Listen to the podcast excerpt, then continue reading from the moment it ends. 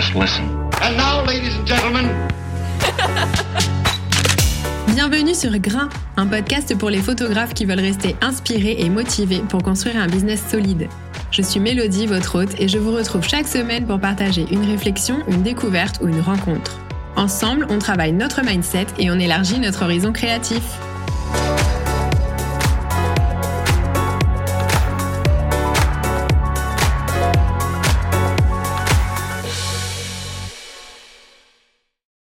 Hello à toutes et à tous et bienvenue dans l'épisode numéro 7 de Grain, un épisode dans lequel j'avais envie de parler d'intention au travers d'un outil que j'utilise énormément au quotidien. J'en profite pour vous adresser tous mes meilleurs voeux pour cette nouvelle année qui démarre. Je vous souhaite qu'elle soit remplie de soleil, de moments qui comptent, d'évolution, de rire et de victoire. Alors je sais pas pour vous, mais personnellement je suis pas du tout partisane de ce qu'on appelle les bonnes résolutions. Je trouve que c'est une convention sociale qui peut éventuellement faire du bien si on se projette dedans au mois de décembre, qui peut donner de l'espoir ou créer des envies. Mais je trouve que ça peut également faire pas mal de dégâts sur notre morale très tôt dans l'année si on voit qu'on n'arrive pas à tenir nos engagements vis-à-vis de nous-mêmes. Si c'est pour être déçu et découragé de notre propre ténacité dès le mois de février, euh, bah non merci, parce que derrière il reste encore 11 mois à tenir et l'idée c'est pas de se décevoir dès le début. Mais j'ai l'impression qu'on peut pas trop échapper à la question alors et toi, c'est quoi tes bonnes résolutions pour la nouvelle année, aussi bien de la part de notre famille que de nos amis?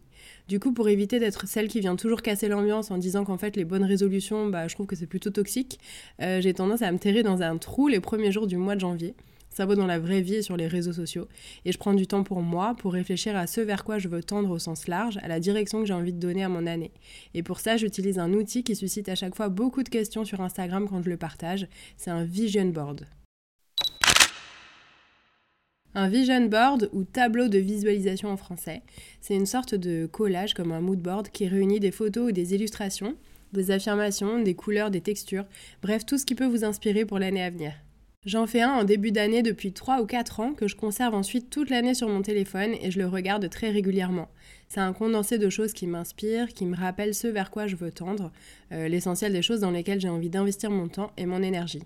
La visualisation, c'est un outil que je trouve très puissant pour garder ses ambitions en tête et pour organiser sa vie de manière intentionnelle dans cette direction. Je trouve que ça permet de se recentrer quand on perd son chemin et d'investir son énergie au bon endroit. L'idée derrière ça, c'est de préparer notre cerveau à ce qu'on aimerait voir devenir réel pour que quand les occasions se présentent, on soit complètement ouvert et disponible à l'idée de les saisir tout de suite. Ça permet aussi, je trouve, de garder une motivation constante parce qu'on garde nos ambitions sous les yeux et du coup ça renforce notre détermination au quotidien. Pour construire mon vision board, j'ai réfléchi d'abord à ce que j'estime avoir accompli l'année passée et aux choses que je considère comme des succès. Ça me donne un peu une ligne directrice pour la direction à prendre l'année suivante. Ensuite, je réfléchis aux grandes lignes des choses qui comptent pour moi et dans lesquelles j'ai envie de continuer à mettre mon énergie. Ça peut être euh, la photo, mon couple, le fait d'écrire, les moments entre amis, etc. J'y ajoute des choses que j'aimerais apprendre. L'année dernière, par exemple, j'avais mis le surf et aussi des affirmations qui résonnent en moi, des mots qui font sens et des couleurs qui m'inspirent. Et en dernier, je réfléchis à ce que j'aimerais changer. Je réfléchis à toutes les choses qui ne m'ont pas convenu ou qui m'ont dérangé et celles sur lesquelles je veux faire une croix ou auxquelles j'ai dédié trop d'énergie pour rien. Une fois que j'ai listé ces éléments, je passe un peu de temps à chercher des photos, des images ou des illustrations en lien avec chacun d'eux et je les enregistre. Évidemment, il faut que ce soit des visuels que je trouve beaux et qui m'inspirent dans un style qui me correspond, parce que la magie du vision board, c'est en partie l'intention qu'on met à définir et choisir chaque élément. Donc cette étape de chercher et de regrouper toutes les images, c'est l'étape la plus longue, mais c'est aussi la plus importante pour déterminer l'importance que votre vision board aura pour vous. Une fois que j'ai réuni suffisamment d'images, je me mets au travail pour l'assemblage. Je crée une structure de mood board sur Photoshop et j'agence tous mes éléments jusqu'à obtenir un résultat que je juge parfait. Et par parfait, j'entends un résultat dont je sais que je ne me lasserai pas dans les 12 prochains mois. Parce que moi, j'aime beaucoup l'idée de construire un vision board qui restera le même sur 12 mois. Mais évidemment, il n'y a aucune règle absolue et vous pouvez tout à fait modifier le vôtre au fil de l'année. Jusqu'ici, j'ai toujours fait une version numérique, mais je sais que beaucoup de gens construisent aussi des versions papier, qu'ils gardent affichées au-dessus de leur bureau par exemple. Personnellement, c'est un outil que je trouve très puissant pour mon alignement quand je perds de vue la direction vers laquelle je tendais. J'y passe beaucoup de temps à chaque fois et pour le moment ça a toujours payé. À chaque fois que je regardais mes vision boards, ils m'amenaient autant d'inspiration et de clarté qu'en début d'année.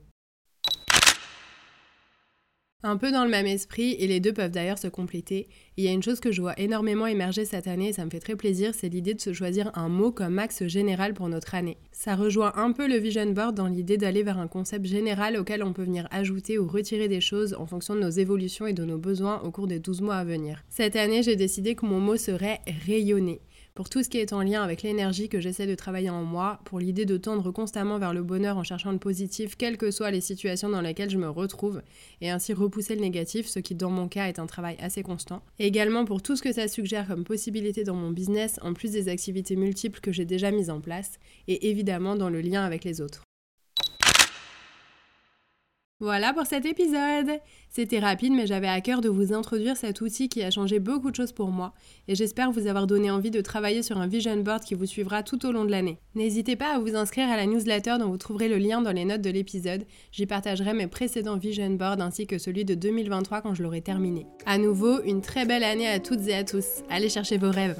Un grand merci d'avoir été au rendez-vous aujourd'hui, et on se dit à très vite